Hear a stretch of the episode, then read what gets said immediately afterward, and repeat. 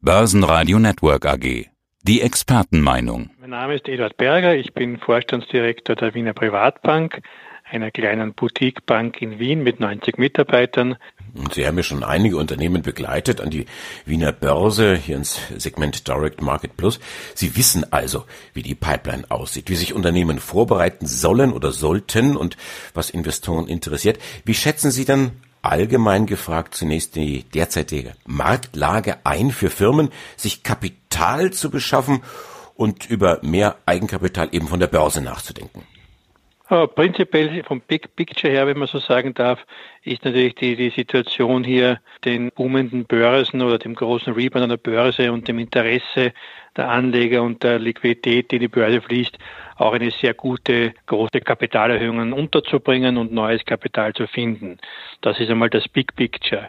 Bei kleinen Firmen und wenn man dann auch zum Direct Market Plus der Wiener Börse geht, wird das schon etwas komplizierter weil institutionelle Investoren in Small und vor allem in Microcaps ja per se nicht investieren.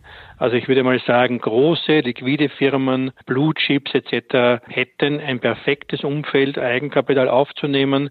Anleger wären, wenn die Parameter und die Investmentstory sozusagen passt, mehr als bereit zu investieren. Da sehe ich aber nicht den großen Bedarf der Unternehmen und durch die nachhaltige und langjährige Niedrigzinsphase Unternehmen und vor allem die interessanten Blue Chips natürlich extrem günstig und langfristig fremdfinanziert sind. Das ist eigentlich das Damoklesschwert an dem Thema Kapitalerhöhung für Blue Chips. Was wir sehen werden, und das fürchte ich, wird eher ein internationales Thema sein als ein österreichisches, dass sich Firmen für potenzielle M&A-Transaktionen auch Kapital über den Kapitalmarkt holen werden. Da habe ich jetzt in Österreich nicht die große Fantasie, ob österreichische Unternehmen da groß in der aktiven Rolle sein werden und über, auch über Eigenkapital und Kapitalerhöhungen in Akquisition zu gehen. Das sehe ich jetzt weniger, aber im internationalen Bereich wird das jetzt wahrscheinlich aufgrund der höheren Börsenkurse und der eigenen Akquisitionswährung, die höher ist, eine große Rolle spielen. Im Smaller Cap Bereich oder im Direct Market Plus Bereich sehen wir schon die ein oder andere Firma, die schon am Markt ist. Und der Direct Market Plus ist ja für uns der, der parade Einstiegsmarkt in die Börsenwelt und um Firmen Börsenluft schnuppern zu lassen. Sprich, sie müssen sich das erste Mal, in der Regel sind ja kleine Firmen, einem Kapitalmarktumfeld aussetzen, entsprechende Transparenzvorschriften beachten und liefern, in gewisser Form Investor Relation Arbeit leisten. Meistens kommen diese Firmen an die Börse und haben ein privates Aktionariat, dem Friends and Family Umfeld oder also Geschäftspartnern schon dabei. Dann wandeln wir um, da helfen wir es wie eine Privatbank dann auch. Oft werden dann Namensaktien erst in Inhaberaktien umgewandelt. Da muss man halt gewisse Hausaufgaben machen, um dann wirklich an die Börse gehen zu können. Und dann hat man in der Regel kleine Unternehmen mit einer Handvoll oder einigen hundert vielleicht Investoren, die schon Aktien haben aus Privatplatzierungen aus der nicht börsennotierten Welt. Dann hat man halt eine Aktie, die meistens dann nicht besonders liquide ist, weil die Aktionäre ja quasi ein Club sind. Und dann gibt es, und da haben wir schon einige Anfragen, und Namen werde ich hier nicht nennen können, aber da haben wir einige Anfragen und Firmen, die sagen, okay, wir, wir wachsen, wir haben ein sehr solides Geschäftsmodell, wir haben ja nicht viele Aktionäre, wir wollen ein paar neue dazu bekommen und wir werden einige Millionen, da reden wir von einigen Millionen, nicht von zig Millionen Kapital benötigen können für den nächsten Wachstumsschritt und werden das den Aktionären anbieten, natürlich den bestehenden, aber werden auch über ein Angebot versuchen, neue Investoren anzulocken. Das wird sich bei diesen kleinen Unternehmen meistens dann wieder im gehobenen Privatkundenbereich abspielen, weil der institutionelle Kunde in sehr kleine Firmen ja trotzdem nicht investieren darf. Aber Herr Berger, wenn Sie sagen, das Marktfeld sieht eigentlich relativ gut aus, die Liquidität ist da, für die Blue Chips würde sich das irgendwo rentieren, aber die gehen dann vielleicht doch international. Aber wir haben doch einige Unternehmen, die sich jetzt hier schon in die Pipeline einsortieren. Namen können Sie nicht nennen, aber vielleicht können Sie Branchen nennen, die derzeit besonders interessant sind. Naja, eine Branche, die sicher interessant bleibt und auch Kapital braucht, da ist sicher die Immobilienbranche, wo ich da jetzt keine konkrete Pipeline habe, aber da könnte ich mir vorstellen, dass auch kleine Immobilienunternehmen, vielleicht wenn sie Wachstumschancen sehen, an Kapital herangehen würden, vielleicht auch Firmen aus der Energiebranche etc. Das ist eigentlich, und gerade bei den kleinen Firmen, umso mehr Branchen ich da erwähne, umso könnte man auf die Namen kommen, dass eigentlich querbeet. Also ich denke, das ist bei kleinen Firmen, wenn sie ein gesundes Geschäftsmodell haben und den nächsten Wachstumsschritt sehen, sprich einen Expansionsschritt, der in der Regel bei kleinen Firmen ja ein organischer ist, ja, dann kann ich mir schon vorstellen, dass der Kapitalhöhungen attraktiv sein können. Ja, und meistens ist es dann, dass man einen neuen Standort braucht oder ein Projekt, ein Bau, ein größeres etc. sind oft dann kleine Schritte, einige Millionen Euro, die Eigenkapital notwendig sind. Und da wäre es halt dann die Logik, dass man halt versucht, dann auch ein bisschen in die Öffentlichkeit zu kommen.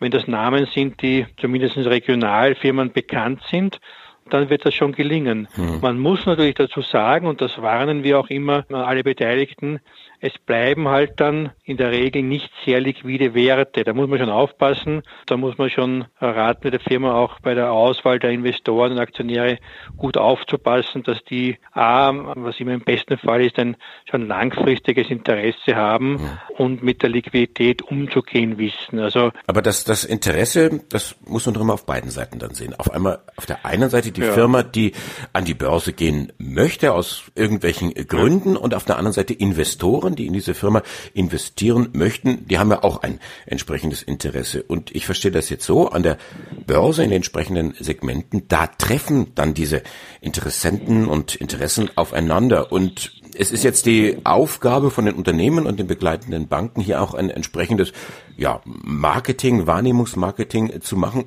in Ganz einem, genau. in einem Markt, der ja doch entsprechende Liquidität hat. Was interessiert denn jetzt im Grunde genommen die Investoren. Wo muss die Glocke geläutet werden? Dass man sagt, ja, das ist jetzt ein Unternehmen für mich, da möchte ich rein. Sehr, sehr gute Frage und, und ich denke mal, die einfachste Antwort ist und auch die authentischste ist die Neugier auf ein, auf ein Geschäftsmodell, das man vielleicht so nicht kennt und die Neugier und das Vertrauen in die Gesellschaft, in den Vorstand und die Möglichkeit, früh bei einer Investment-Story dabei sein zu können. Das ist ja quasi nach den Gründungsaktionären und den Friends and Family dann oft die erste Chance, sich wo beteiligen zu können. Darum macht das für Privatkunden in ihrer Risikosteuerung dann schon Sinn, auch ein bisschen Allokation in so junge, meistens junge Unternehmen zu geben, mit der Fantasie, dass halt eine größere Story entsteht oder auch, was ja auch passieren kann, und das beste Beispiel sind ja immer die amerikanischen Startups, dass dann eine Firma, die dann gutes Geschäftsmodell hat, zwar klein ist, vielleicht von einem größeren Mitbewerber übernommen wird und dann der Aktionär natürlich einen Vorteil hätte. Aber prinzipiell die Attraktion an etwas Neuem, ein glaubwürdigen Geschäftsmodell früh partizipieren zu können. Und da muss sich der Anleger aber in der Regel schon klar sein, dass das Investment kein ganz kurzfristiges sein kann aus den ausgiebig erwähnten Themen der Liquidität. Wie viele Börsengänge stehen denn an? Wie sieht eine gefüllte Pipeline aus? Naja, wir hatten voriges Jahr im Herbst die einzigen zwei österreichischen Börsengänge gemacht mit Aventa und Biogena haben jetzt einige Anfragen. Man muss ehrlich sagen, einige Anfragen lehnen wir auch im Vorfeld ab, beziehungsweise kommen dann mit dem Emittenten zum Schluss, dass vielleicht die Firma doch viel zu klein ist, auch wenn der Direct Market keine Firmen forciert.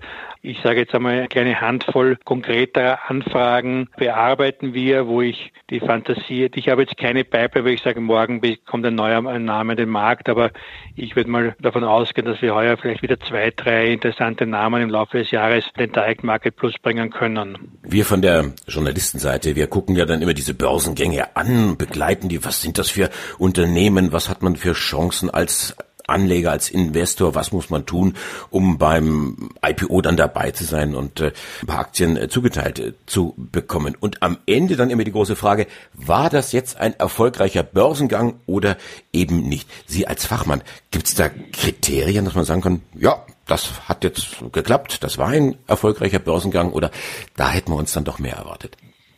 Es gibt da viele Kriterien und, und gerade, ich sage mal, bei den wirklich kleinen Unternehmen am Direct Market Plus sind es ja vielleicht auch ein bisschen Soft-Kriterien.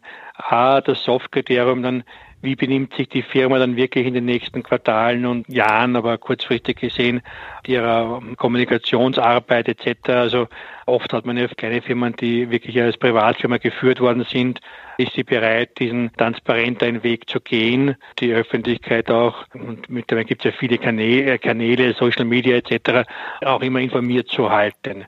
Das ist das eine Kriterium.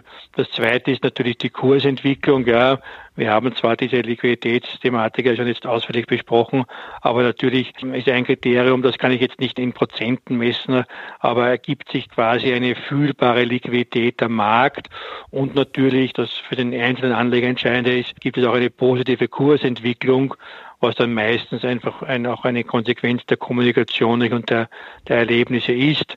Oder, und das haben wir ja auch schon immer wieder in der Historie erlebt, nicht unbedingt im Direct Market, aber generell kommen dann Firmen an die Börse, wo dann kaum Newsflow kommt oder nur negativer, wo man dann gesehen hat, dass die Firmen ja in keiner Weise börsereif sind. Also um Ihre Frage noch einmal zu konkretisieren, dass die, die Außenkommunikation des Unternehmens, das ist doch ein bisschen Liquidität und am Endeffekt der wirkliche Erfolg wäre, den wir im Direct Market jetzt vielleicht in den nächsten zwölf Monaten sehen könnten, nach Geburt des Marktes, sehen wir Folgeaktionen, sprich werden bestehende Firmen vielleicht das Kapital erhöhen, um breiter zu werden, wollen sich Firmen dann nach ein paar Jahren Direct Direct Market Plus in das nächste Segment hochstufen lassen und da vielleicht nochmal eine Kapitalerhöhung machen, um dann ein wirklicher Börsenwert zu werden, um sozusagen. Das wäre ja auch der Sinn des Direct Marktes, dass man den als Einstiegsmarkt sieht und dann eben mit Wachstum, mit Kapitalerhöhungen etc. ein liquiderer Wert wird und irgendwann mal vielleicht eine Größe erreicht, dass auch Fonds einsteigen können und man dann quasi in der ersten Liga mitspielen kann. Also ich verstehe das richtig, die Unternehmen haben es in der Hand, können das auch direkt beeinflussen, in welchem Segment sie sich tummeln und letztendlich wie in der Fußball-Bundesliga hm, aufzusteigen. Das, das Ganz ist genau. Sehr gut zusammengefasst. Mhm. Und die haben auch ein ureigenes Interesse daran, aufzusteigen, weil dann die Wahrnehmung eine andere wird und sie an ganz andere Töpfe rankommen.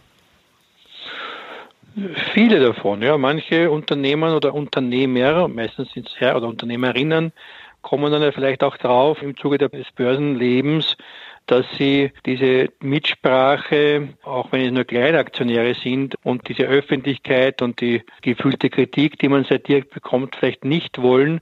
Und man hat ja schon gesehen, sehr oft, und auch an der Wiener Börse, dass sich die kleinen Unternehmen wieder teilweise nach vielen Jahren zurückziehen, weil sie eben diese Reportingpflichten von Directors Dealings angefangen, sich nicht mehr antun wollen. Also klar, ein Börsenkandidat, der jetzt an die Börse geht, erfolgreich, der committet sich dadurch, aber wenn er dann in der Börsenwelt sieht, wie es wirklich ist, gibt es schon ein oder andere Aha-Erlebnis, man sagt, okay, eigentlich habe ich mir das anders vorgestellt oder für mich nicht wohl und wieder zurück. Das ist das Gleiche wie für den angesprochenen Erfolg eines Börsenganges, sieht man das halt im nächsten Jahr, anderthalb Jahren wahrscheinlich dann von beiden Seiten, ob das Sinn gemacht hat. Der IPO-Markt in Österreich mit dem Fokus auf das Einstiegssegment Direct Market Plus der Wiener Börse. Wir sprachen mit Eduard Berger, Vorstand und Direktor bei der Wiener Privatbank. Dankeschön fürs Interview, Herr Berger. Dankeschön. Börsenradio Network AG.